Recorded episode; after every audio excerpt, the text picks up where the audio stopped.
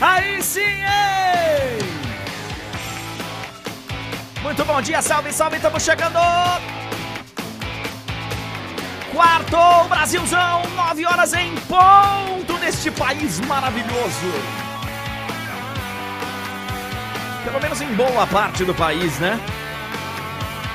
Estamos chegando para mais uma edição da live do André Henning. Sejam todos bem-vindos. Com muita alegria no coração, com o espírito aberto, cheio de vontade de trabalhar. Estamos chegando, estamos chegando. Seleção brasileira estreou no pré-olímpico. Estreia bem mequetrefe, viu? Que lambança que fez o Corinthians, mais uma, hein? Mas que lambança! E o Flamengo também tem! Culpa no cartório, tá? Vamos falar sobre isso. Começa hoje o Campeonato Mineiro de Futebol. Ontem tivemos o São Paulo empatando com polêmica no Paulistão. Tem a estreia do Bahia principal hoje, lá no Campeonato Baiano. E tem até polícia no VAR. Ah, é? É, banda. Você não tá acreditando? O VAR virou um caso de polícia na Espanha.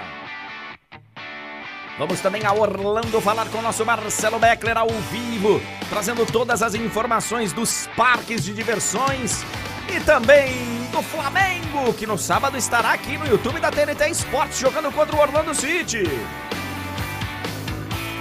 Bom dia, boa tarde, boa noite, boa madrugada, onde quer que você se encontre neste planeta e também nos vizinhos.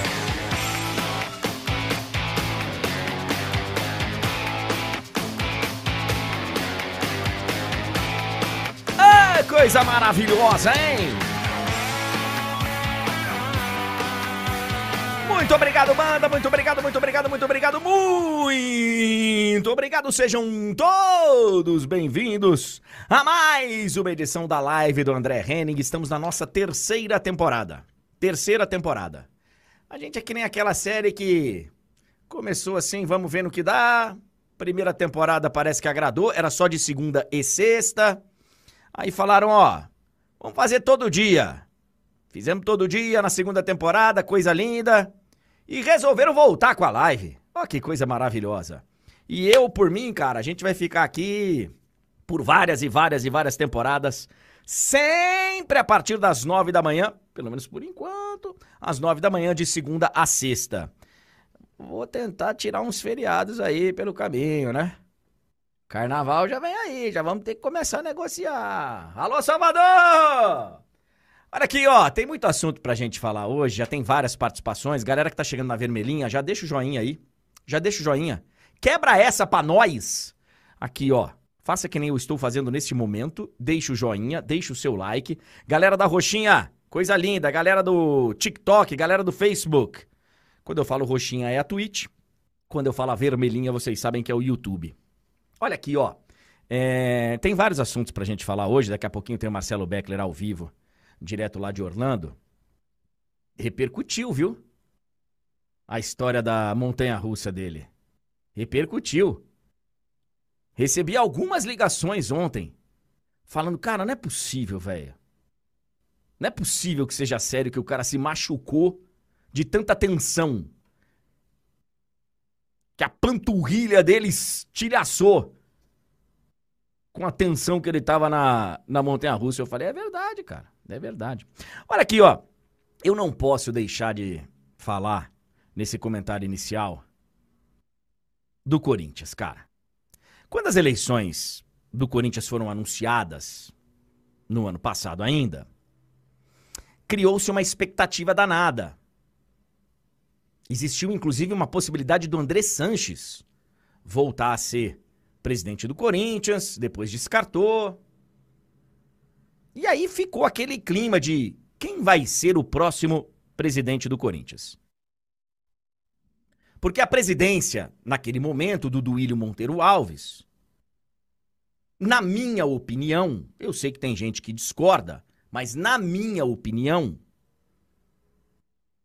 se não foi o pior, foi um dos piores presidentes da história do Corinthians. E eu não tenho a menor dúvida disso. Não tenho a menor dúvida. Foi uma gestão desastrosa.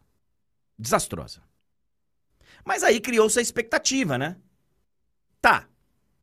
Vai acabar a era do Ilho. E quem vem aí? Quando a gente viu alguns debates dos candidatos à presidência, mamãe. Mamãe. A gente já estava percebendo que o negócio iria ficar talvez ainda mais complicado. Não era um, um horizonte muito bacana que estava se desenhando para o Corinthians. E agora, cara, mais uma, se não duas, lambanças da nova presidência barra diretoria do Corinthians, porque o Corinthians não tem um diretor executivo. Não tem. Aliás, o diretor do Corinthians, o Rubão, que é quem responde nesse momento, como diretor do futebol, ele disse o seguinte: Olha, diretor executivo não é a nossa prioridade no momento. A prioridade agora é montar o elenco. Presidente está montando o elenco, aí a gente vai atrás de um diretor executivo. Oi? Não seria o contrário? Você ter um diretor para que ele ajude a montar o elenco? Eu vou dar um exemplo aqui, usando o nome do Rodrigo Caetano, que publicamente foi aí colocado como um cara que interessou ao Corinthians e que escolheu ficar no Atlético Mineiro. Vocês acham que seriam mais ou menos fácil montar um elenco com o Rodrigo Caetano como diretor? Que não vai ser. Só estou usando aqui como um, um exercício de suposição. Porque se você contrata o Rodrigo Caetano, você fala, Rodrigo, esses são os jogadores que nós temos. Sob contrato, contrato expirando. Tá aqui o nosso treinador, o Mano Menezes. Ele acha que a gente precisa de X reforços para tais posições. Sentem aí e conversem. O Rodrigo Caetano é um cara que vai ter o conhecimento de falar o seguinte: peraí, lateral direito, tem um cara que está disponível não sei aonde, porque eu já tenho conversado. Não queremos mais esse zagueiro? Tem um time aqui que outro dia me ligou precisando de um zagueiro. É evidente que com um diretor executivo, alguém profissional, alguém do ramo, alguém com rodagem, é muito mais fácil e muito melhor para se montar um elenco. Só que o Corinthians tem como prioridade montar o elenco e depois contratar o diretor executivo. Parabéns. Parabéns. A bola da vez. Nem sei mais se é a bola da vez, porque pode pintar uma nova, mas nesse momento é a negociação do Mateuzinho que melou. Mateuzinho foi anunciado pelo presidente do Corinthians num programa de televisão lá nos Donos da Bola, se não me engano, ou no Jogo Aberto. Tava lá na Band. E ele falou: "Não, o Mateuzinho já tá fechado com a gente. Ele só tá terminando os exames médicos, isso faz alguns dias. Mas já tá fechado com a gente, já tá tudo certo." Oi? Certo coisa nenhuma. E não foi por problemas médicos. Porque se ele viesse aqui falar, ó, ele estava só fazendo os exames médicos e deu um problema médico. Mas não, tem nada a ver com problema médico. A história que está aí na imprensa, que está todo mundo vendo, é a seguinte: o Corinthians não concordou com três cláusulas de empréstimo por parte do Flamengo. Número um, o Corinthians não aceita que não tenha uma taxa de vitrine você usar o Corinthians para valorizar o jogador, depois vender e o Corinthians não ter uma participação. O Corinthians queria 20%. Justo! Justo! É uma boa estratégia. Número 2. O Corinthians não aceita o valor pré-fixado para que o time possa mantê-lo depois do empréstimo de 11 milhões de euros. Ok! Ok! Corinthians acha que é muito. Perfeito. Número 3. O Corinthians não aceita que tenha no contrato uma cláusula de retorno imediato. O Flamengo mandou um contrato, segundo dizem no Corinthians, falando o seguinte: quando a gente quiser, se a gente quiser, a gente liga e o cara tem que vir. Seja lá qual for o dia. Corinthians olhou e falou: não. Justo! Muito justo! E por que que não viu isso antes, meu Deus do céu? Como é que você recebe um cara? Coloca o cara para treinar no seu campo. Fala que ele tá acertado. Ele participou do treino aberto que o Corinthians fez na semana passada em Itaquera apresentando o seu elenco. E você não sabia dessas cláusulas? Como que foi esse acerto? E aí, eu vou colocar o Flamengo na história também, porque o Flamengo liberou um patrimônio seu para ficar treinando num lugar X sem ter nada assinado.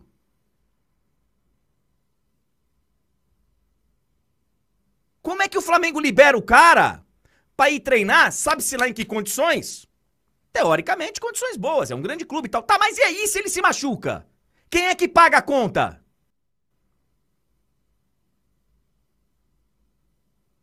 Como foi esse acerto? Ô, lindo! Porque não tinha nada certo, né? Nada definido. Segundo o Corinthians, ele só soube disso quando chegou o contrato. Ele fez algumas alterações, mandou de volta, o Flamengo não aceitou, aí ficou um impasse. Então, como é que foi o acerto? Porque não tinha taxa de vitrine, não tinha valor fixado no final do empréstimo e não tinha nada combinado sobre retorno imediato, que são coisas comuns, né, de você acertar. Ó, é até o final do ano. Se vocês quiserem antes, paga uma multa. É... Final do ano, se eu quiser ficar com ele, eu pago tanto. Isso é o básico de uma negociação por telefone ainda, antes do contrato. Como que foi o acerto? Ô, oh, eu tô precisando aqui de um jogador na lateral. Tem o Mateuzinho aí? Quer me emprestar ele? É, coisa linda, manda então. Aí depois você manda o contrato aí, a gente assim. Como é que foi isso, cara? E aí, Vem o Corinthians, que emite uma nota oficial, e diz o seguinte: pô, mudaram lá, não acertaram. A culpa é sempre do outro, né? Foi assim com o Lucas Veríssimo? É, os caras que mudaram de ideia. E pode ser assim agora com o Rodrigo Garro também, que também foi anunciado. Na entrevista de apresentação do presidente do clube, ele falou que o Rodrigo Garro estava contratado. E agora, não, então, o time dele eram só 2 milhões agora, agora eles querem 4 dos 6 que a gente ia parcelar. Acertaram antes?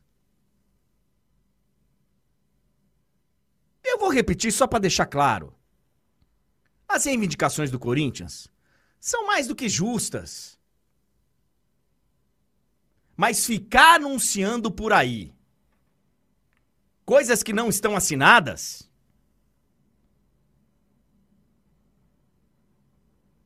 Eu vi um comentário na num portal. Alguém que falou, Confesso que eu não, não lembro agora. Disse que estava mais para trapalhões do que para diretoria de um clube profissional de futebol. Tá mesmo. Só falta a musiquinha. Tá, tá,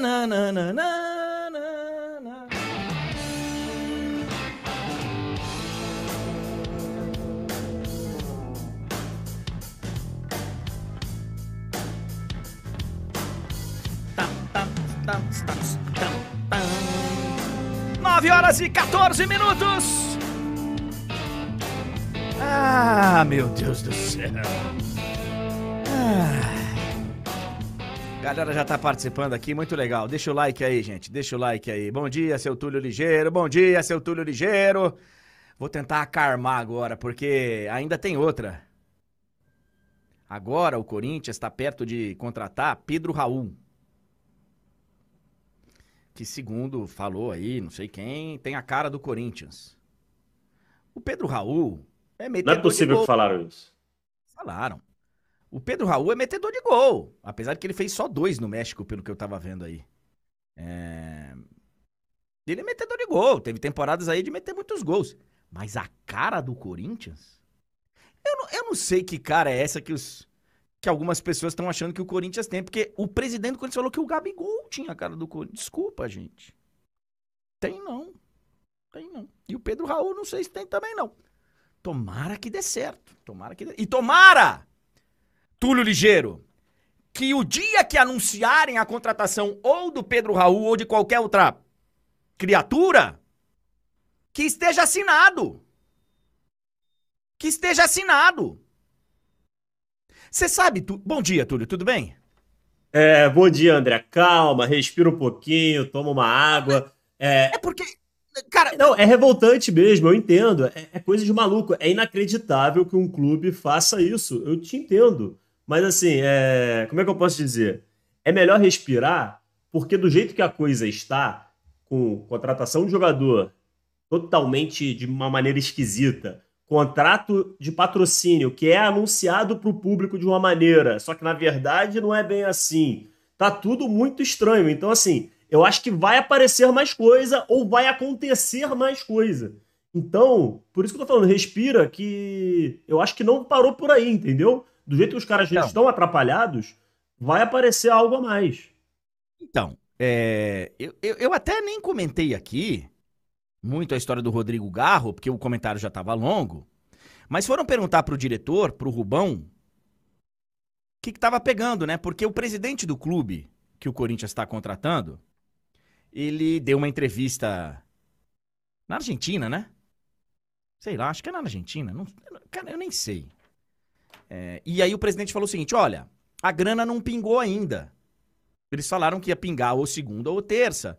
A grana não pingou ainda, por isso que não, não tá liberado ainda. Aí foram perguntar pro diretor do Corinthians, o Rubão, que segundo ele próprio disse, a prioridade agora não é ter um diretor executivo de futebol, é montar o elenco. Aí foram perguntar para ele. Escuta, e a grana? Aí já não é comigo. Aí já. Mas pagaram? Sei lá, não sei. Aí não é comigo. Querido, tudo bem que o financeiro não é responsabilidade sua. Tudo bem. Eu entendo que não é você que faz o Pix. Mas ter essa informação faz parte, né? Porra! Eu sou o diretor de futebol, tem um cara aqui que tava programado para estrear junto com o Corinthians no jogo do final de semana. E aí não chega a documentação? Ô, oh, você pega o ramal, é que no meu tempo tinha ramal. Quando você tá, trabalhava numa empresa grande, você pegava o ramal 42 e ligava lá no financeiro. Ô, bacana, você mandou o Pix? Me passa aqui o comprovante, porque nós precisamos acertar a documentação do cara.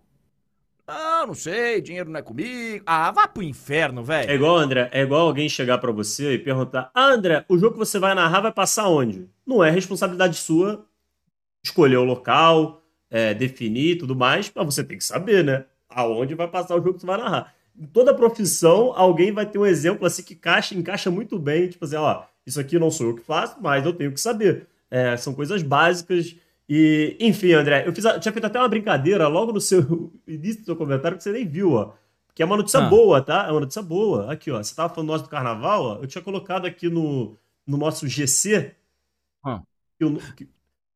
Já tá fechado o carnaval? É, ó, Falta, falta só definir os dias, mas assim, que terão dias, ou pelo menos dia, tá certo, entendeu?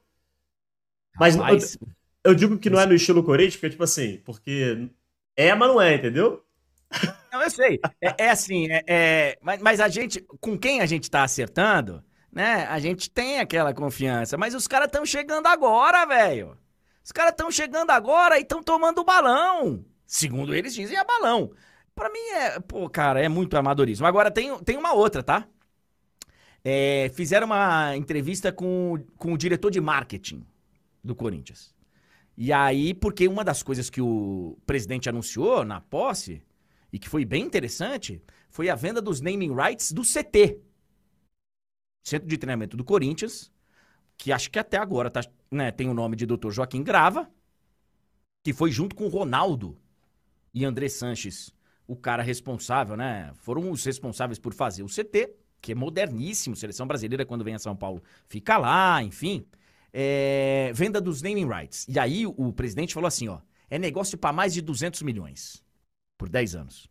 Aí perguntaram ao diretor de marketing, acho que ontem, e ele falou 300 milhões por 10 anos. 300 milhões, dá 30 por ano. É praticamente naming rights de estádio. Pro CT. Com todo respeito, eu não sei nem quem é o diretor de marketing do Corinthians, peço desculpas. Só acredito quando eu, quando eu encontrar com um contrato. Porque não dá mais pra, pra acreditar em nada que venha da diretoria do Corinthians se não tiver o contrato assinado e se ele não for mostrado. Senão, não dá. E aí, André, é, até vale lembrar o seguinte, né? Nisso, nisso de só quando vê o contrato e tudo mais, for comprovado, aí a gente tem que dar razão um pouquinho para Leila, né? Naquela história de que ela falou que só ia cobrir o patrocínio se tivesse comprovado e tudo mais, porque realmente, né? Tá muito fácil falar, mas tá difícil fazer, né? Então, assim, é, dá para entender por que a postura dela é essa. Não acabam as notícias. Me lembra que o Matheus, na Twitch, tem a história ainda da multa do antigo patrocinador. É. Eu falei ontem aqui. 20 milhões a multa. Mas quem vai pagar é o novo patrocinador. Pô, beleza. Não. Quem tem que pagar é o Corinthians. Eu só me enganei. É, essa história aí, André, tá com cara de você sabe o quê? Você, con você conta uma coisa para parecer maior, e aí, e aí se, se, se colar, colou, mas como veio à tona, aí teve que, ah, não, beleza. Equivoquei. Só que hoje, Equivoquei. Túlio, hoje, hoje você tem que publicar. É. Uma hora a verdade vem à tona. Uma hora, uma hora aparece. E ó, eu não vou nem avançar nessa história da multa, porque eu cheguei a ler em algum lugar que não só tem que pagar 20 da multa, tem que pagar 20 de volta, devolver 20 das luvas da assinatura. Quais são os outros assuntos do, do dia, Tulhão? Por gentileza, meu amigo. É, André, vamos falar de mais coisa. É claro que esse assunto dá o que falar, mas também outra coisa que deu o que falar foi o empate do São Paulo com o Mirassol. A torcida do São Paulo ficou na bronca com a arbitragem. Vamos falar sobre isso. É, o Corinthians, a gente já falou bastante aí dessa nova lambança do Corinthians no mercado de transferências. É, teve a vitória do Brasil na estreia no pré-olímpico. O Brasil venceu, mas não convenceu, né? Decepcionou a torcida. É, os comentários, assim, são muito corretos. Povo decepcionado, né? Porque tem muitos jogadores talentosos no, na convocação. É claro que poderia ter ainda mais talento. Alguns jogadores tiveram que ser cortados, outros sequer foram chamados porque já, já era sabido que não seriam liberados, enfim. Mas ainda assim, o Brasil tem um time talentosíssimo lá e pode mais. É, falaremos sobre isso. É, o Textor novamente entrando aí em confronto, vamos colocar dessa maneira, com o Palmeiras, né? Surgiu um suposto interesse do Palmeiras no Júnior Santos, aí o Textor é, deu lá uma respostinha meio atravessada, enfim. Audinese punida, André. Uma notícia aí importante, relevante. Essa a gente acho que a gente pode matar aqui. É, o que, que aconteceu? A gente falou aqui na outra live recentemente do caso de racismo contra o Manhã, goleiro do Milan, é, por parte de torcedores da Audinese. A Audinese foi punida com a perda de um jogo, né? É, um jogo sem torcida.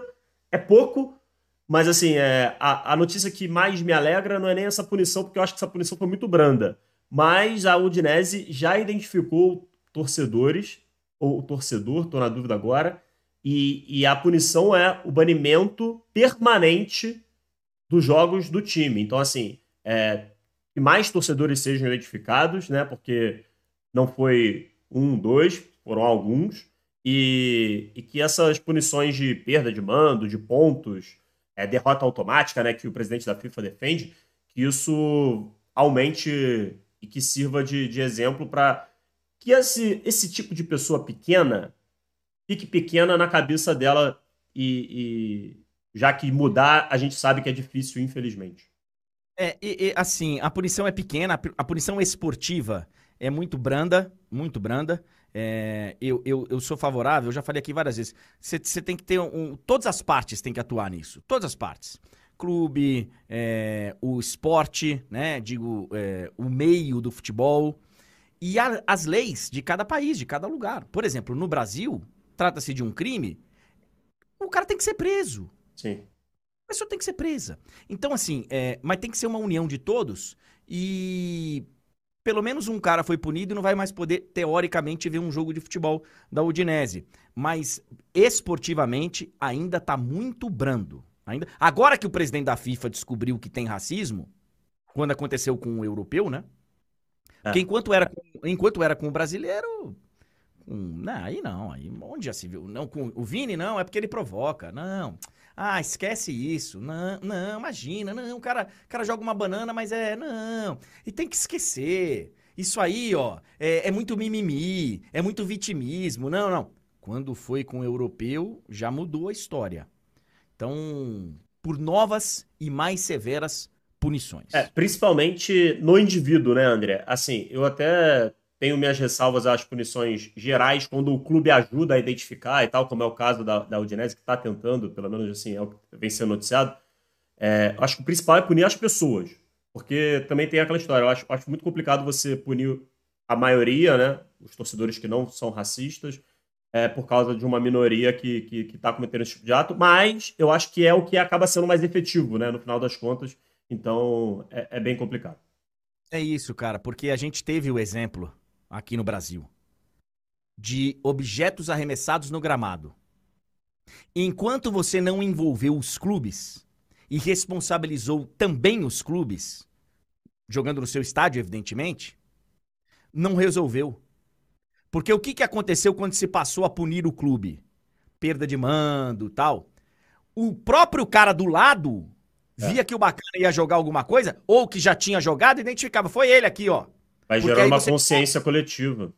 Você tirava a punição. Eu, eu não sei se a galera viveu isso, porque tem muita gente mais nova. O que acontecia aqui no Brasil, antes da época de ter detector de raio-x, revista na, nos estádios, em qualquer lugar que tem um evento grande, hoje tem. Hoje você é revistado para ir pro carnaval de rua de Salvador. Você é revistado para ir pro carnaval de rua, para ir na rua. Antes isso não tinha nem para entrar no estádio, nem para passar no aeroporto, nem para você entrar num avião. Então, quando você passou, porque antes jogavam rádio de pilha, jogavam pilha, jogavam quando você passou a falar, ó, se jogarem alguma coisa aqui, vai ser punido também o clube? Aí os próprios torcedores, ô velho, vai prejudicar a gente. Ô cara, você tá maluco? Ó, foi ele aqui. Então, assim, é. É muito ruim agora, por exemplo, para a Udinese ter que jogar uma partida de portões fechados. Porque milha milhares de torcedores que não fizeram nada vão estar impossibilitados de ver o jogo do seu clube. Mas talvez na próxima, quando o cara começar a falar alguma coisa. O, assim, próprio, cara bacana, do, o próprio cara do lado já vai incriminá-lo. O bacana, o próximo jogo é contra a Internacional aqui. E você não quer que eu venha ver? Que eu venha torcer pro nosso time, seu e aí tem que ser bem firme mesmo. Você tá sendo muito bonzinho com, com o filho da P. É, mas assim, eu não posso falar nesse horário. Né? E ah. nem em horário nenhum, né? É. E André, além disso, vamos falar de alguns jogos pelo mundo, né? Você falou aí no seu comentário inicial, ali na, na abertura, né? Sempre naquele ritmo de jogos da Copa Asiática, tivemos também jogos na Copa Africana de Nações, Copa do Rei, Copa da Liga, enfim, vamos dar uma passeada aí por alguns jogos e também vamos olhar outros que vão acontecer ainda, é, além, é claro, da participação de Marcelo Beckler. É, daqui a pouco, tá? Daqui a pouco o Beckler estará conosco, André. O, o Josimar pergunta aqui: e se um torcedor rival se infiltrar na torcida para fazer isso? Que é uma pergunta recorrente. Sempre quando você fala disso de punir o clube e tal, você fala, ah, mas um rival pode ir lá. Por isso que a identificação imediata, tirando a punição, ela, ela ajuda demais. Porque só o cara vai ser punido. Se você conseguir identificar quem é, e aí vai fazer um esforço, né? Ó, bacana, foi ele aqui, ó. Foi ele aqui, ó. Tá todo mundo vendo aqui, ó. Tem 10 testemunhas. Então. É. E, e, tem outro tá ponto. E tem outro ponto, né, André? Mesmo que seja. Vamos supor que fosse o caso desse jogo agora, que o Manhã sofreu esses insultos. Vamos supor que fosse o torcedor infiltrado. É, foi identificado um torcedor agora, né? A Sim. partir do momento que ele foi identificado, seria possível averiguar de que ele era um torcedor infiltrado. N não era o caso, né? Tanto que a Udinese está banindo ele dos jogos da própria Udinese. 9 horas e 30 minutos. Muito obrigado a galera que está participando aqui na roxinha, na vermelhinha. O debate normalmente acontece num nível bem bacana. Tem gente que tem opiniões, né? Eu sou daquele que eu não. Tem gente que acha, né? O, o Formiga que brinca com isso. Fala, você não tem o direito de ter essa opinião. Eu acho que a pessoa tem o direito de ter a opinião que ela quiser. E eu tenho o direito de não respeitar essa opinião. Tem algumas aqui que eu realmente não respeito. E mas que bom que você pode, né, expressar a sua opinião, desde que ela não seja criminosa. Olha aqui, ó. Daqui a pouquinho tem o Marcelo Beckler. Vamos falar rapidinho do jogo de ontem do Mirassol e São Paulo que se enfrentaram. Ah, ô Túlio, ontem o São Paulo utilizou o seu reforço. Que eu falei para você, o novo reforço do São Paulo vai chegar voando. E você não acreditou em mim. Chegou voando. O avião que o São Paulo fez uma parceria ainda não é a aeronave que vai servir definitivamente para São Paulo, porque ela está sendo configurada com poltronas especiais e tal. É uma aeronave provisória, mas o São Paulo já se utilizou dela ontem. Inclusive eu fui olhar na nos registros aéreos o São Paulo pousou, a delegação de São Paulo pousou em Guarulhos, de volta lá de São José do Rio Preto, perto de Mirassol, meia-noite e 46. Saiu lá de São José do Rio Preto meia-noite e três, meia-noite e 46 estava aqui, duas horas da manhã, todo mundo em casa, pronto para dormir. Veja como é uma diferença importante e interessante. Porque um jogador de futebol, depois de uma partida dessa, ele não consegue dormir antes das duas da manhã de jeito nenhum.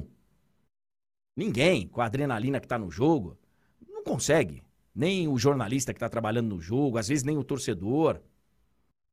Duas horas da manhã o cara ia estar tá dormindo lá ainda, em São José do Rio Preto. Para hoje acordar mais cedo do que o, o corpo ia pedir, de repente, para se alimentar ali rápido e tal, para pegar o voo, para chegar aqui.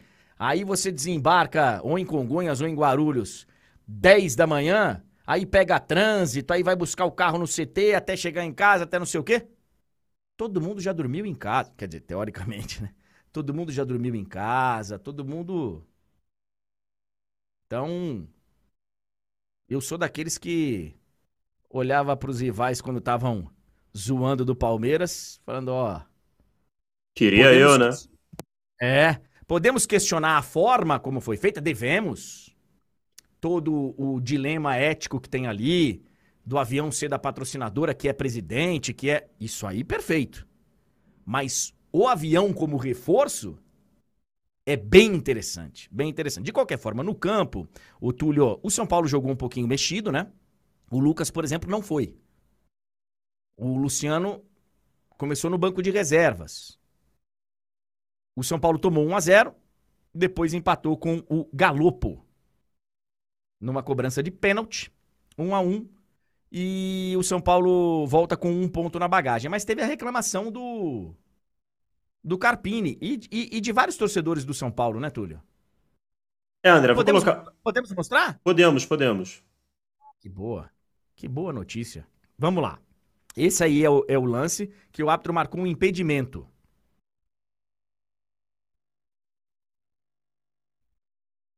Então, na minha cabeça, eu não sou o Muralha, que aliás fez grandes defesas, viu? Fez grandes defesas o Muralha. Eu não sou o Muralha para poder dizer se atrapalhou ou não. Mas dando o meu palpite aqui de longe, na tranquilidade e no conforto dos estúdios Carecation aqui na zona oeste de São Paulo, porra, velho, não atrapalha nada, né? É o cara que tá passando. Olha lá, ó. Dá uma olhada. Tem um bacana passando lá, ó.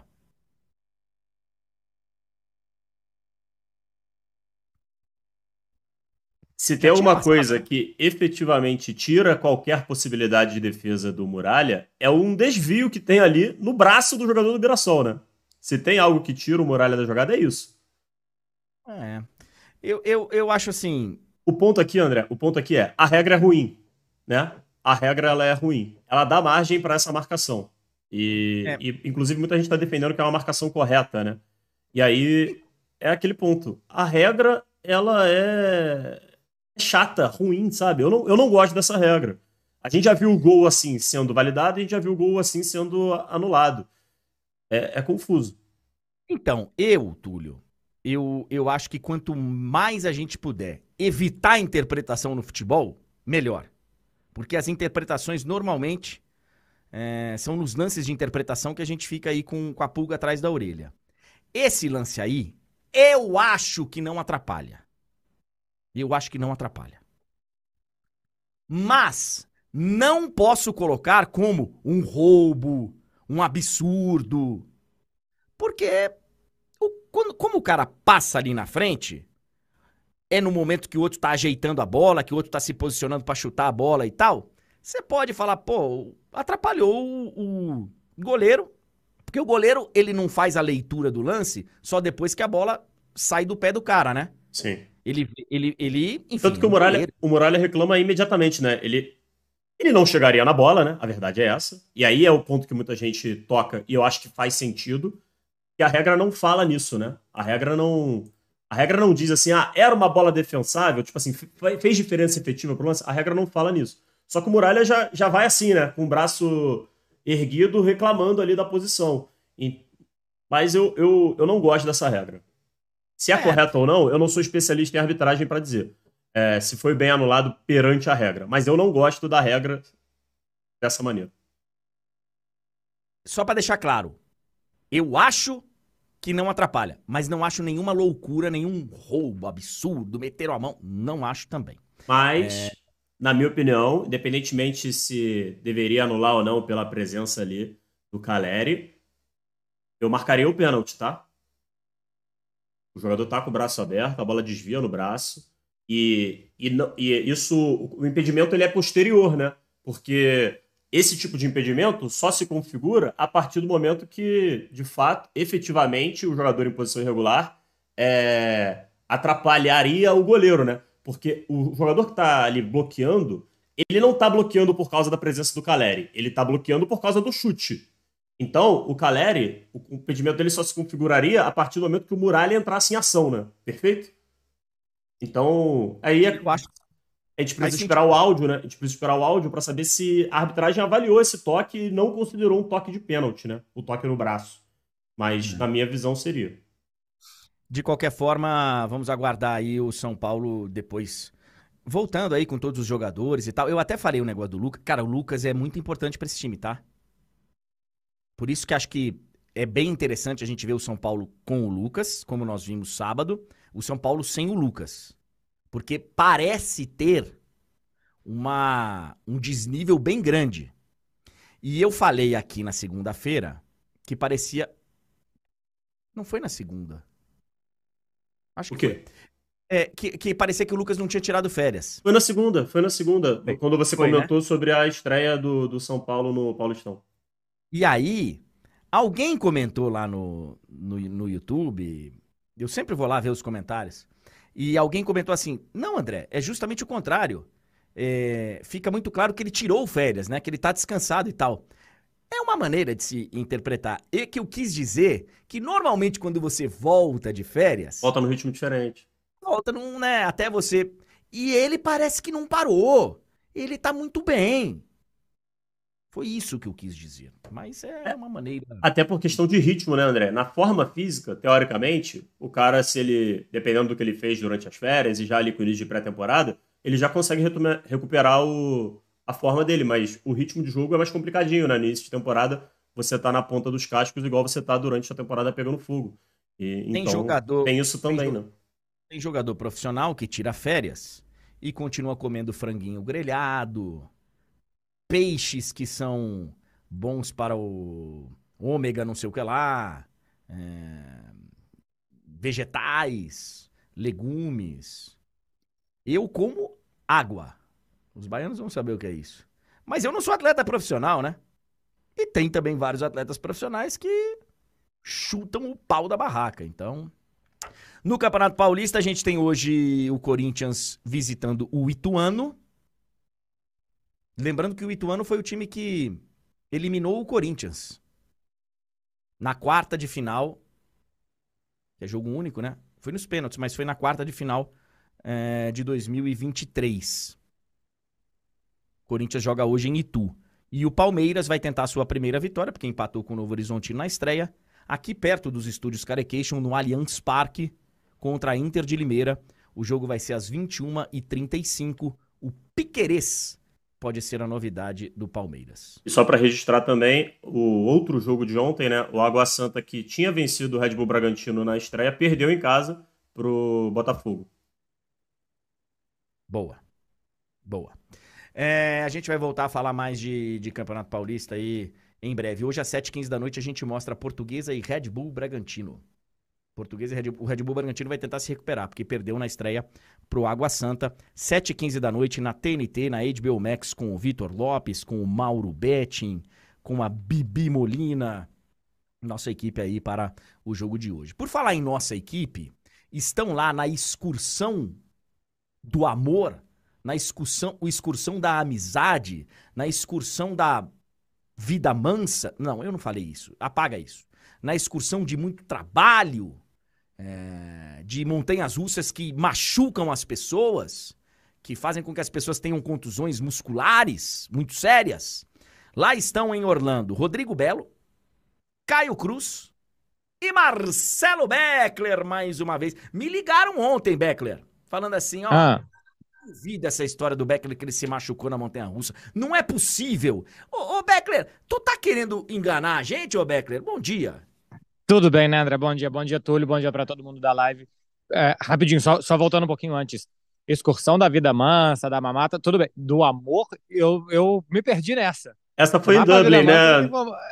Exatamente. Aí sim era do amor, da amizade, aí tudo ótimo. É, Aqui do amor. Sim, fraternal, né? Claro. Aqui sim, é, da, do trabalho das montanhas russas. E é verdade, André, não é mentira. Inclusive, ontem no CT eu comecei a falar e teve alguém que falou: não fala perto dos caras do Flamengo, senão eles não deixam os jogadores irem no último dia de folga deles aqui. Não, não deixa chegar no Flamengo que você se machucou. É verdade, mas, mas quero de novo. Você sabe que depois foi a única que eu fui, né? Porque a gente foi no parque para acompanhar o que, que os jogadores do Flamengo estavam fazendo, fazer outros conteúdos e tal. Então, falou, pô, não vamos aqui, não vamos deixar de ir em alguma coisa. Fui. Depois Caio Cruz e Belo foram em mais uma, eu não fui. E depois de um tempo, André, você para para pensar com o tempo, você sabe o que, que acontece? Dá um pico de adrenalina muito alto. Só que depois baixa, né? É, dá aquela queda, assim, aquela barrom, como a gente diz na Espanha. E eu não gostei dessa sensação da queda da adrenalina.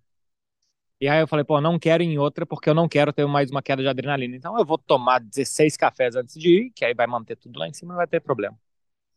Clara Albuquerque está na audiência aqui, ó, com os olhinhos arregalados de olho no que você está falando. Ô, ô Beckler, vamos falar aí do, do Flamengo. Ontem teve treino, né? O Flamengo treinaria em dois períodos.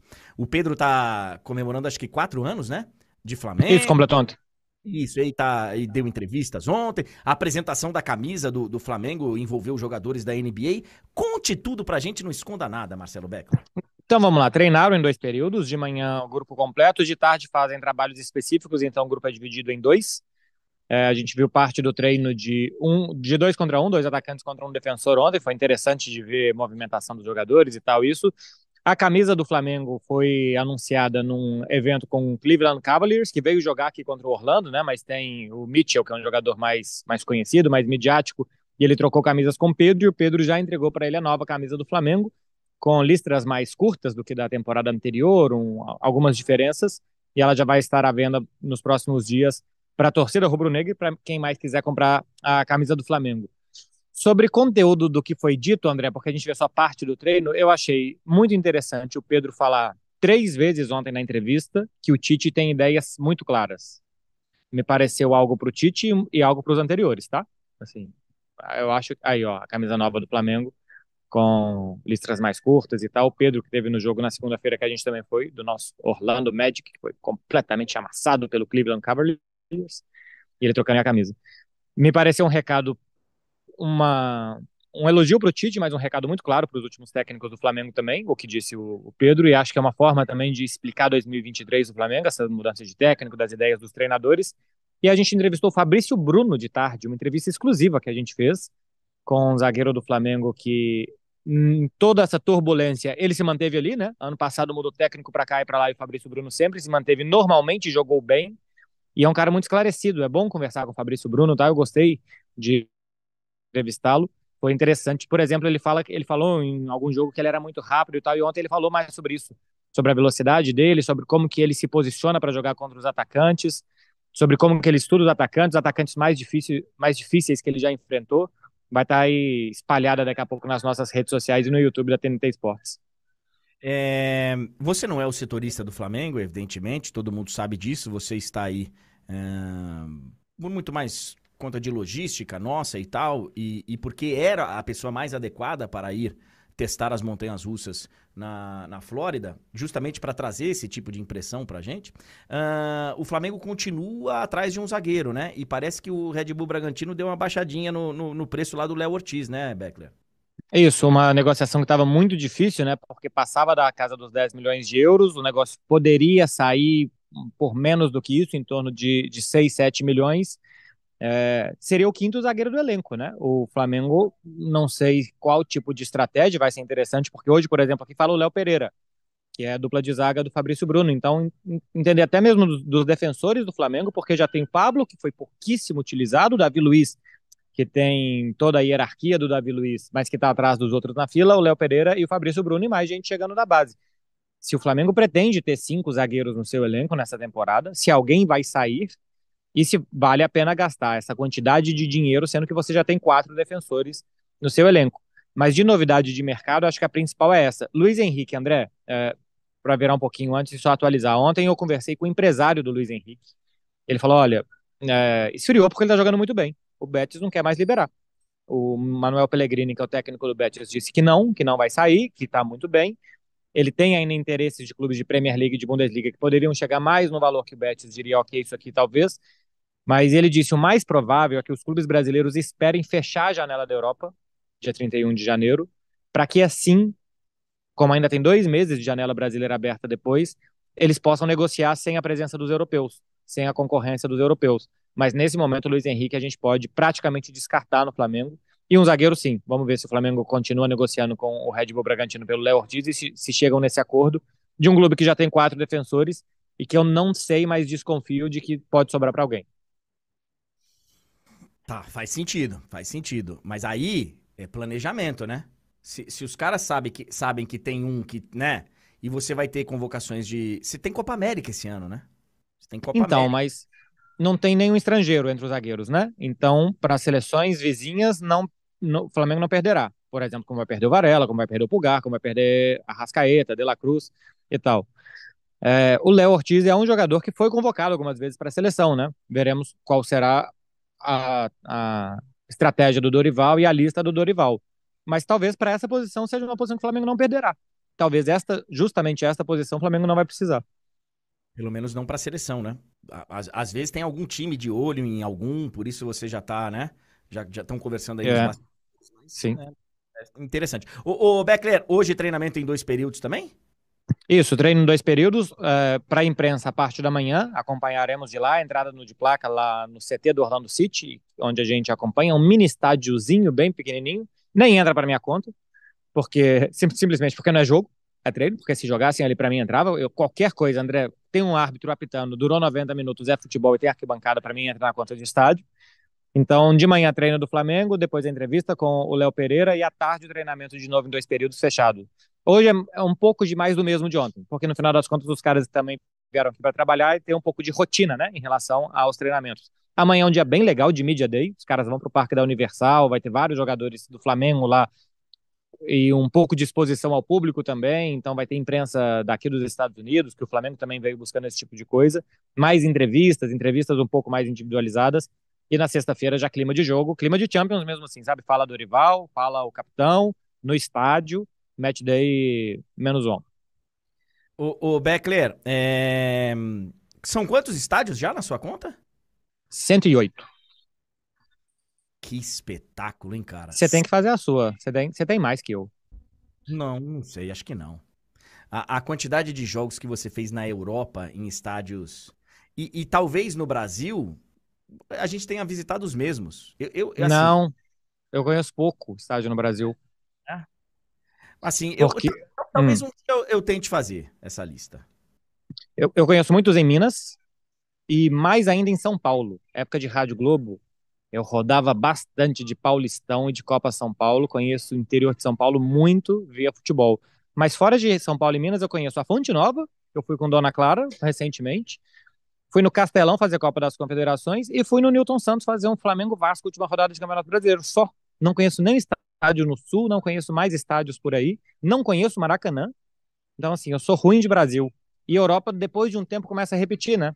A gente vai tomar porrada do Bayern de Munique todo ano, vai para Milão muitas vezes e tal. Então, de- na Europa começa a repetir muito.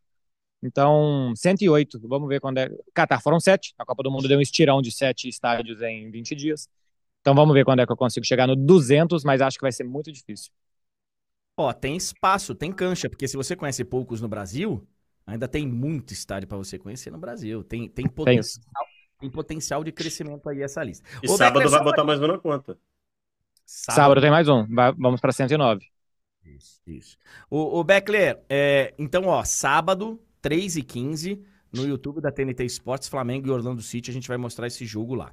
É, amanhã o Beckler vai falar mais de Flamengo, mas eu queria rapidamente passar... Ah, sobre a história do... do- dos árbitros e tal, que você falou aí, do estádio, não sei o quê, o, eu vi uma notícia interessante da terceira divisão da Inglaterra, o Wigan. Sabe, o, o cara, o Wigan eu narrei Sim, sim. narrei jogo do Wigan na Premier League.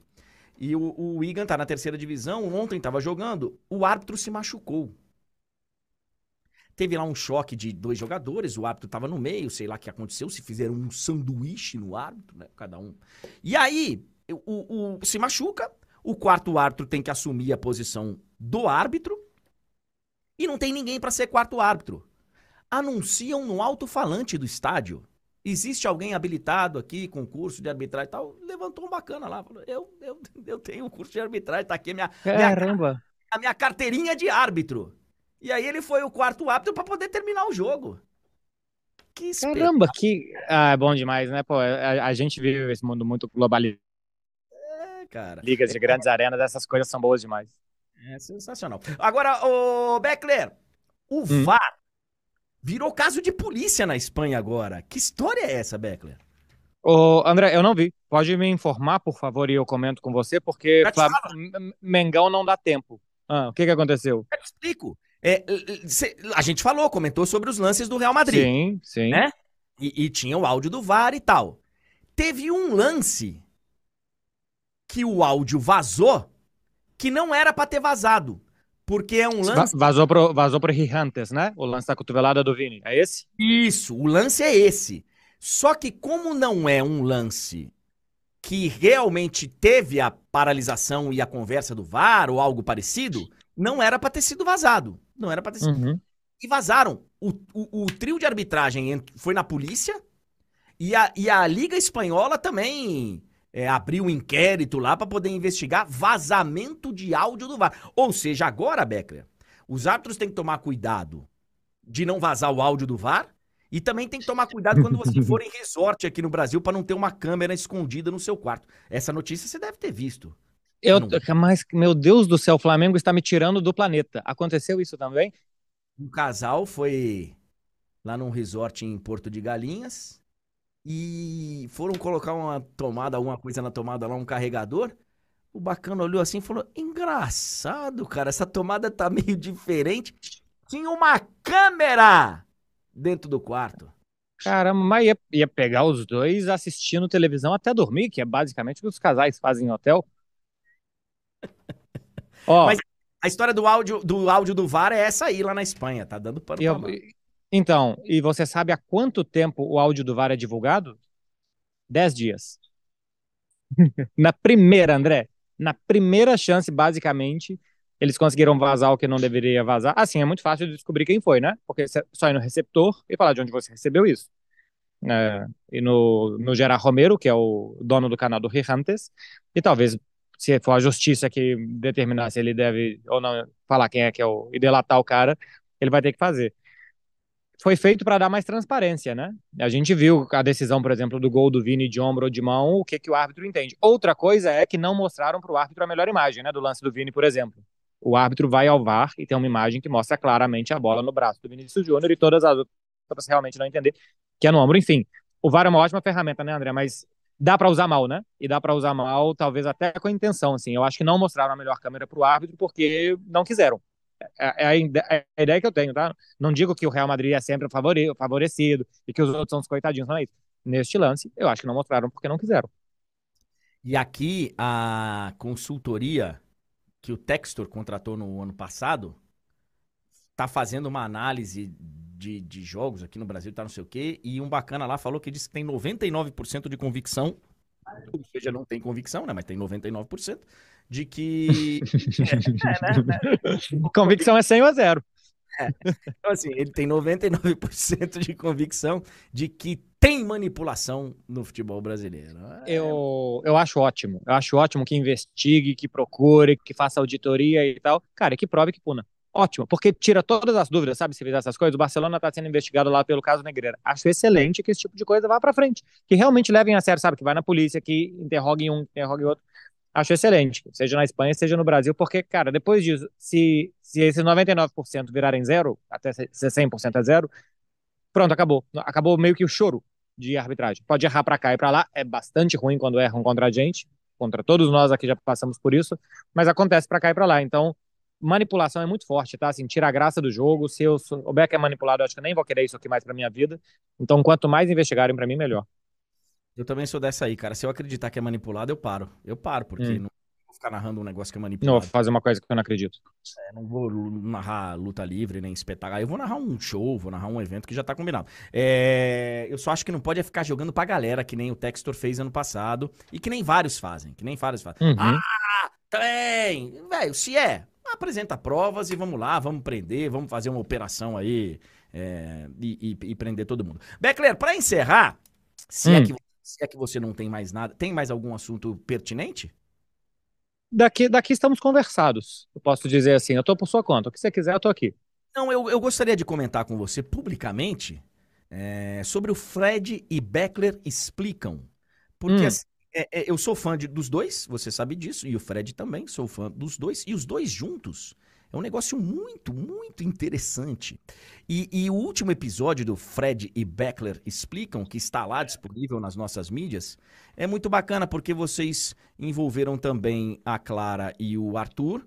É, a Tati não estava ainda lá em Dublin, no encontro que vocês Isso. fizeram, para contar um pouco da vida de um correspondente. Então, quero fazer o convite público aqui para a galera ir lá no YouTube da TNT Esportes tem muita gente que já tá aqui no YouTube da TNT Esportes, né? Mas quando acabar o programa, depois do de placa, enfim, na hora que tiver um tempo, dá uma olhadinha. Foi muito legal e é muito legal o programa de vocês. Parabéns, viu, Beckler? Pô, obrigado. Eu fico satisfeito que você tenha gostado, porque eu gostei de fazer e eu assisto poucos Fred Beckler explicam, porque eu, eu, normalmente eu estou lá, né? Então, assim, eu já, eu já li o livro, eu já conheço a história. Mas esse eu assisti, assisti ontem à noite e tal, e realmente eu gostei muito, porque a gente não ficou no básico do que ah, a gente acorda, lê as notícias, passa pra TV e tal a gente passou mesmo as nossas experiências, dificuldades, temas difíceis, tipo, ser amigo de jogador, como que é?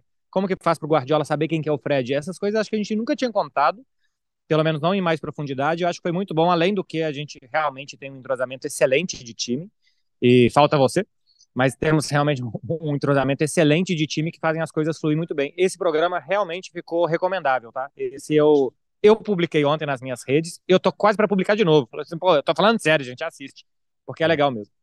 Ficou bem legal. Em, em, vários momentos eu falei, cara, eu, eu queria participar, eu queria falar, eu queria falar.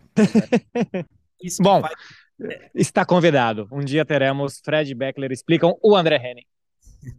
é, só se for em, em loco, tá? Em loco, claro. Claro, porque tira a pimentinha a tela, não tem jeito, em loco é bem melhor. Esse programa, por exemplo, nós nunca fizemos antes, e a gente faz o MFM os quatro ou cinco sempre juntos, porque é mil vezes melhor fazer junto e fica mil vezes mais bonito e mais interessante.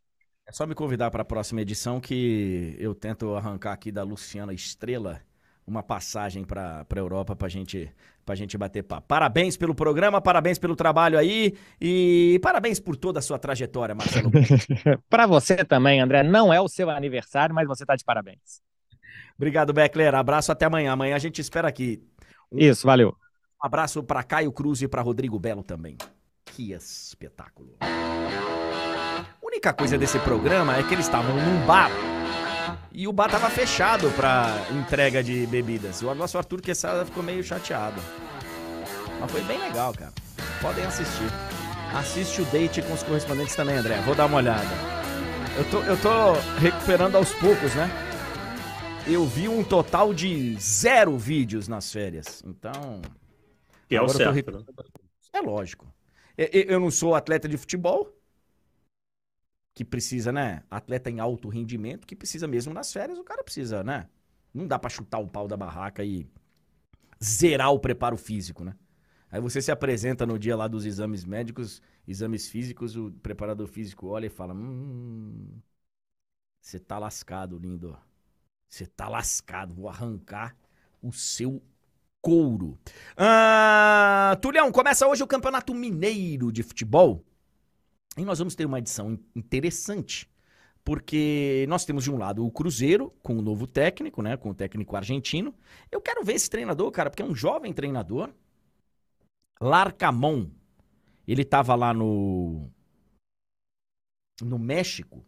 E ele foi campeão da Champions Asiática. Ele foi pro Mundial, inclusive, com o Leão. Ele vai ser o técnico do, do Cruzeiro.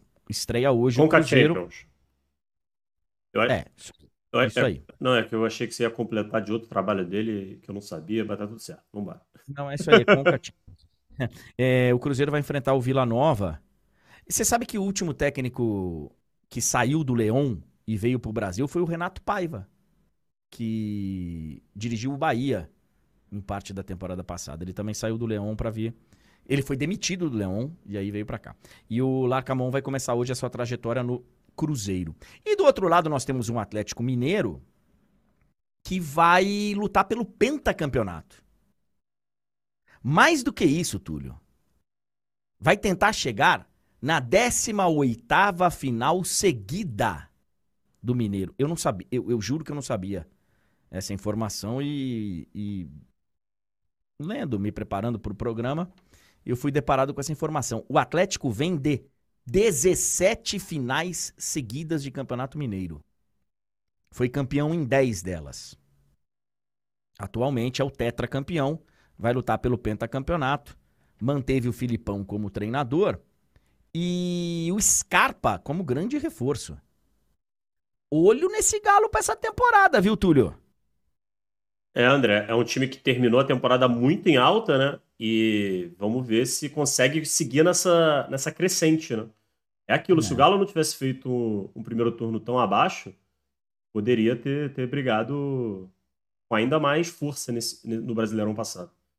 É, eu acho que o Galo. A gente vai ver isso. É, assim, nós temos os campeonatos estaduais, a maioria deles termina ali nos. Até o dia 10 de abril, se não me engano. É de abril meu aniversário. Ah, é? É. Parabéns já por antecedência, Túlio. É, nosso grande Túlio Maravilha Ligeiro. Ô, ô, Túlio, acho que 9 de abril, 7, alguém pode, alguém que tá com o calendário aí, me fala qual que é o domingo do primeiro domingo de abril, acho que é 7 de abril.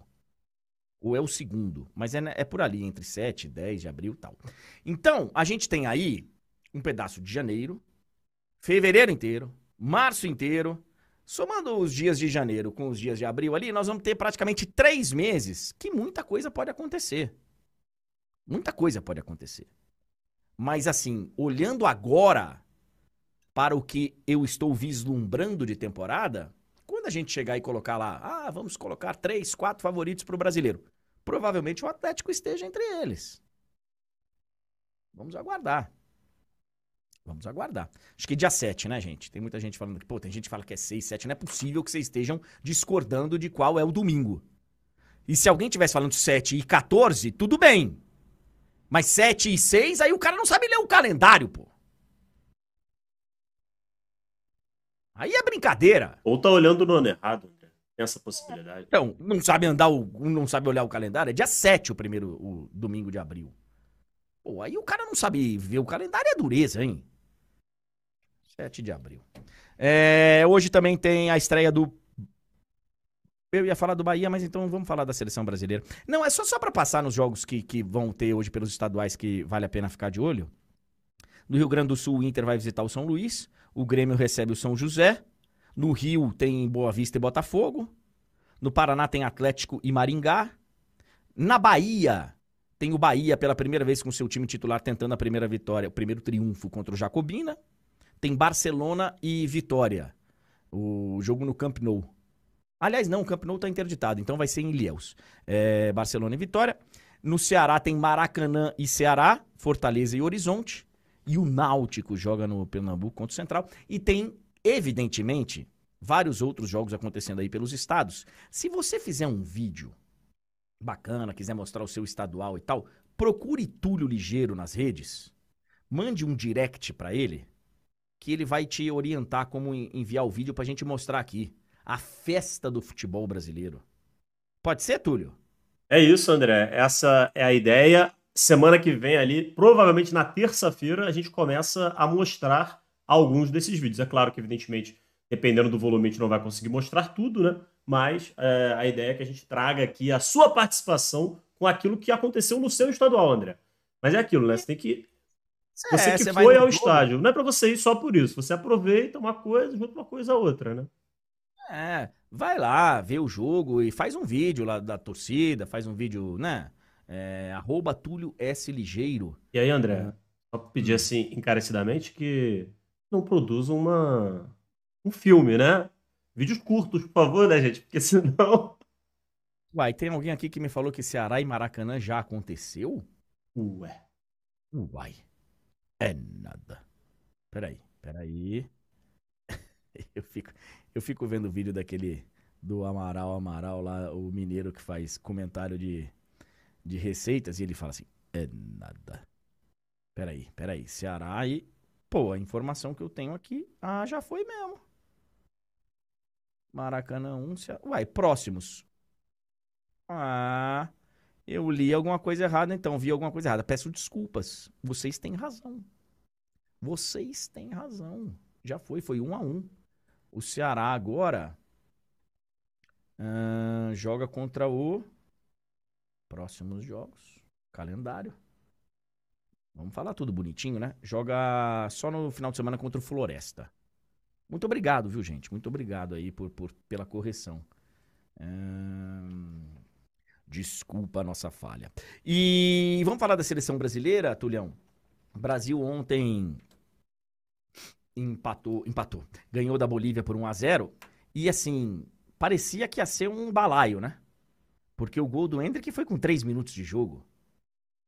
3 minutos de jogo, 1 a 0 o Hendrick tocou na saída do goleiro. E aí estacionou o Brasil. Estacionou. Eu não vi o jogo, Realmente não vi o jogo. Mas li aí as análises e os comentários e todo mundo foi unânime em falar, cara, um futebol bem. Aí alguém falou do nervosismo da estreia. O Ramon falou que o objetivo foi alcançado, que era a vitória em cima da Bolívia, que a Bolívia jogou um futebol surpreendente. A Bolívia que é dirigida por Antônio Carlos Zago. Eu não sabia que ele era o treinador da Sub-20. E sub-23, né? Sub-20. É, é, é sub-20 ou sub-23? Não, assim, é, aquilo, é aquilo, Leandra. É, algumas seleções adotam essa estratégia de, do treinador já fazer todo, todo esse trabalho para facilitar a integração né, entre esse time é. e a seleção principal. A gente escolhe colocar um cara que não tem história no futebol. Com todo respeito ao Ramon. Com não, todo respeito. Não tem história na seleção. Não tem história como técnico. Ah, sim, ah, tá, tá, tá. Como técnico. Ah, tá. Ah, como jogador, não tenha dúvida. Mas como técnico, assim, é... tem uma história. Mas é uma história curta, é uma história que não. Não. É, é uma história que nem de tantos treinadores aí. André. Mas ele, por, por alguma razão, ele é o técnico da seleção brasileira. Não, não me perguntem qual a razão. Não me perguntem, porque eu não sei explicar.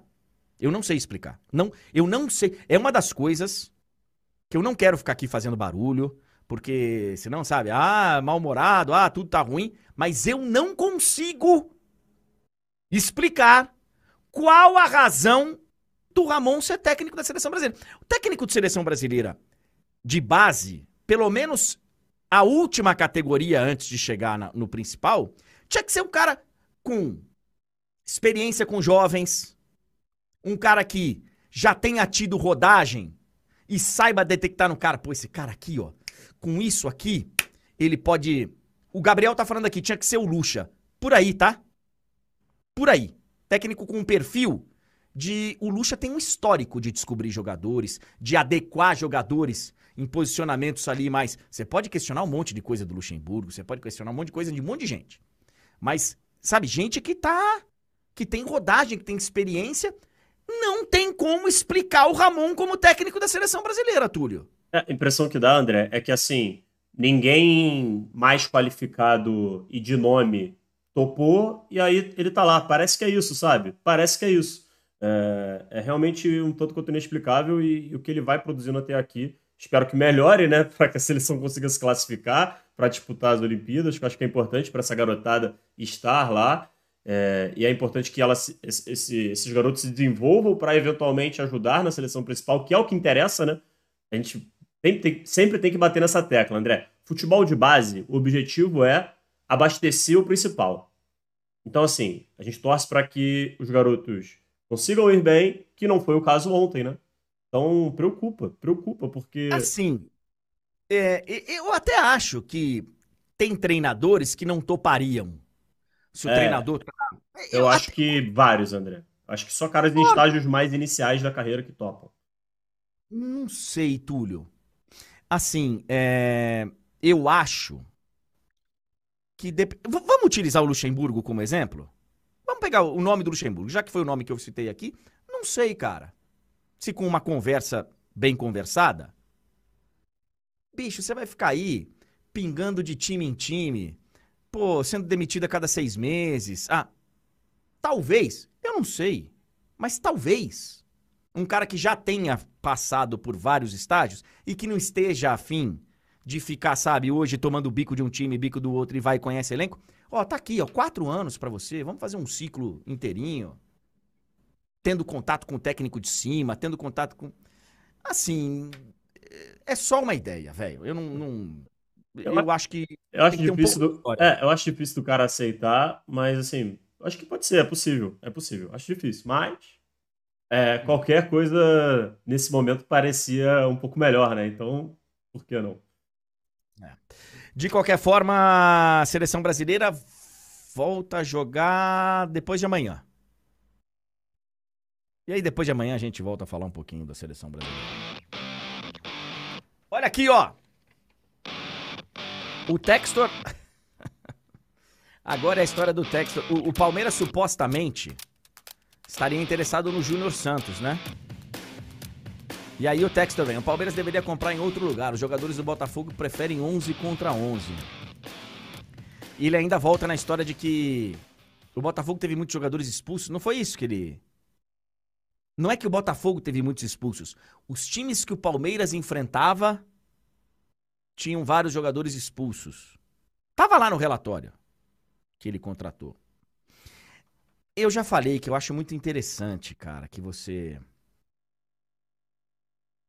que você tenha uma visão diferente pro futebol, de um estrangeiro, de alguém que realmente veja o futebol como um negócio diferente, como um, acho Mas o Textor, velho, ano passado a gente já falou várias vezes que ele inclusive ajudou o Botafogo na derrocada no Brasileirão.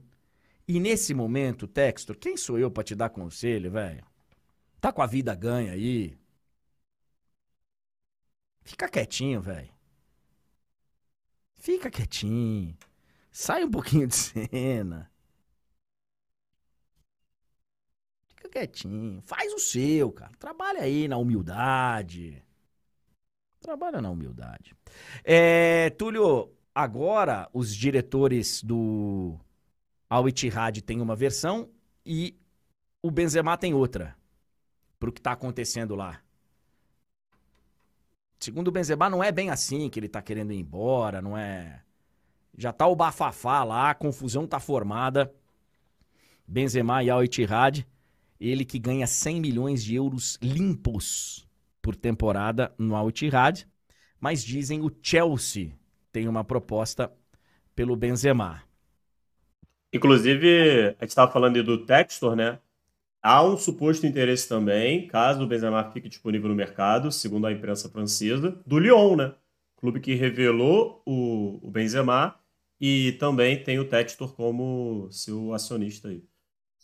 É, é, é interessante porque, assim, é, eu quero ver esse negócio daqui a pouco, né? Porque o começo. é, eu tenho um amigo, cara, que ele fala um negócio que é maravilhoso.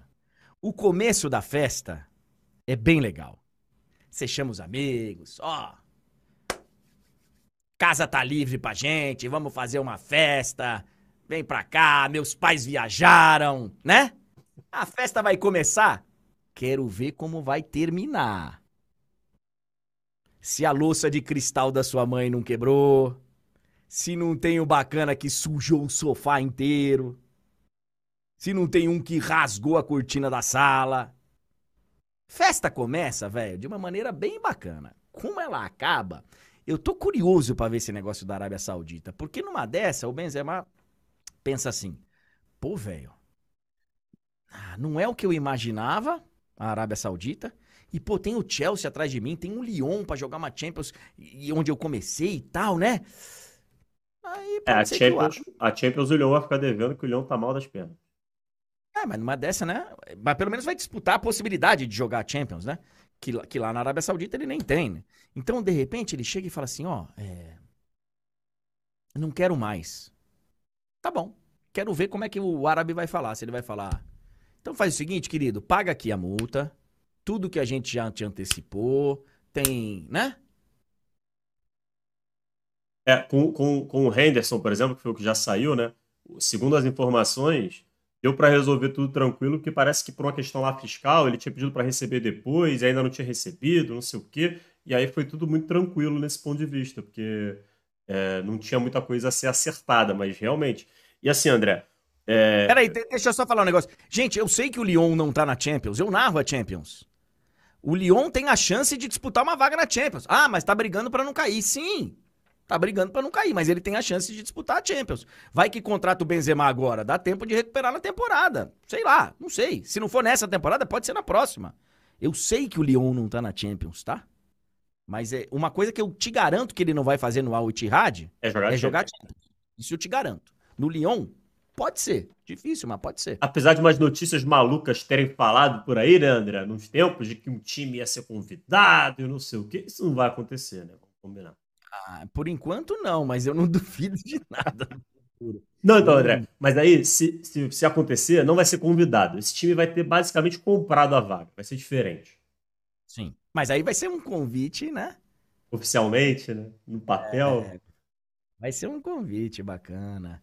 E só pra encerrar, ô Túlio, eu vi uma notícia bem interessante. O Obi Mikkel. Você lembra do Obi Mikkel, né? Jogador de bola. Sim, sim. Narrei muito jogo dele. Ele tem um podcast. Já tem algum tempo. Teve uma entrevista de alguém no podcast que a gente repercutiu aqui. Não sei se foi do Henri. Alguém que foi lá no podcast dele no ano passado. Podcast. É que eu aprendi a falar, agora eu só falo assim. É... Tô tentando lembrar foi- aqui. Ano passado. E foi o Rio Ferdinand. Agora. Que atualmente é comentarista lá na Inglaterra. Isso. Aliás, eu tenho uma história muito bacana do Rio Ferdinand que eu vou contar hoje que dá tempo. Pelo menos um trecho dela. É, Ele deu uma entrevista falando que. Lembra quando chega o Cristiano Ronaldo, né, pro, pro Manchester United, da primeira vez? Ele, ele vem do Sporting, o, o Manchester United foi fazer um amistoso lá pra inaugurar o estádio da Lu, o estádio o Alvalade. E aí o Cristiano Ronaldo encanta o Ferguson, tá? É, tal. O, o Ferguson, inclusive, tem uma imagem maravilhosa, porque o, o Ferguson tá vermelho, cara, num sol no verão.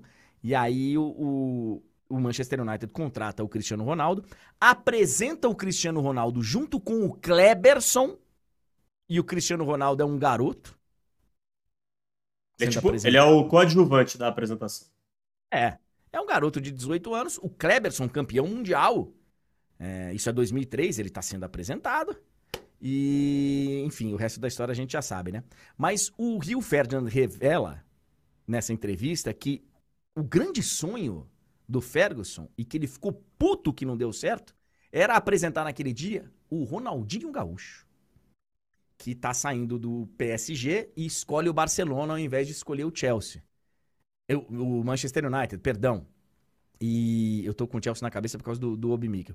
E aí, o, o, o Rio Ferdinand revela: porra, o Ferguson ficou meses chateado porque não conseguiu contratar o Ronaldinho Gaúcho. Eu também teria ficado, porque a gente sabe o que, que aconteceu com a história do Barcelona, né? Depois do, do, do Ronaldinho Gaúcho ter escolhido o Barcelona. E sobre o Obi Mikkel, que é o cara que dá entrevista, que, que entrevista o Rio Ferdinand, eu não sabia, cara, porque eu acompanhei o The Best de longe. Não... Quando eu vi o resultado do Messi ainda, eu falei, puta, agora que eu não quero saber mesmo. Ah, agora você tá falando. É, cara, ele, ele não sabia o critério, né? É, ele, ele, ele falou, e ele acho que fazia parte né, do comitê e tudo mais, isso aqui. Ele faz parte do comitê que escolheu os três finalistas. E aí ele, ele, ele justifica em partes a, a Copa, coisas que não faziam parte do, do período né, de avaliação, é, mostrando por que, que aconteceu o absurdo que aconteceu, né, André? Por isso, cara, que a FIFA, tudo que vem da FIFA, você tem que. É uma loucura, velho. O cara faz parte do comitê que escolheu os três finalistas. E ele não sabia que a Copa do Mundo não entrava. E ficou teimando com o jornalista que estava entrevistando ele. Sobre o Rio Ferdinand, do Túlio. Eu dei uma entrevista para ele. Eu dei uma entrevista para ele. Oh. Na, é, na Copa do Mundo de 2014, na véspera da final. Ele tinha um programa, ele era comentarista da BBC e tinha um programa na BBC, Real in Rio. E ele me, me convidou para falar do, do Brasil. Acho que você falei... já falou isso comigo. É, cara, eu, eu falei de coisas do Rio de Janeiro, mas também coisas do Brasil, de Salvador, do Nordeste. Passei uma tarde com ele, cara. Eu, ele e meu filho. Meu filho tava comigo, porque a gente assistia a final da Copa do Mundo. E passamos uma tarde em Copacabana, nos estúdios da BBC. Cara, que figura fantástica. Que figura fantástica. Passamos uma tarde conversando sobre coisas assim. Falamos de tudo, menos de futebol. Tulhão, podemos fechar a conta e passar a régua? É, só mais uma coisinha aqui, André. Você estava falando antes do, dos jogos pelo Brasil, né, estaduais e tudo mais. Tivemos também e teremos jogos também pelo mundo. E acho que alguns valem o nosso destaque. Então vamos fazer igual a gente fez ontem passar rapidinho um pouquinho do que aconteceu na Copa Africana, por exemplo, André.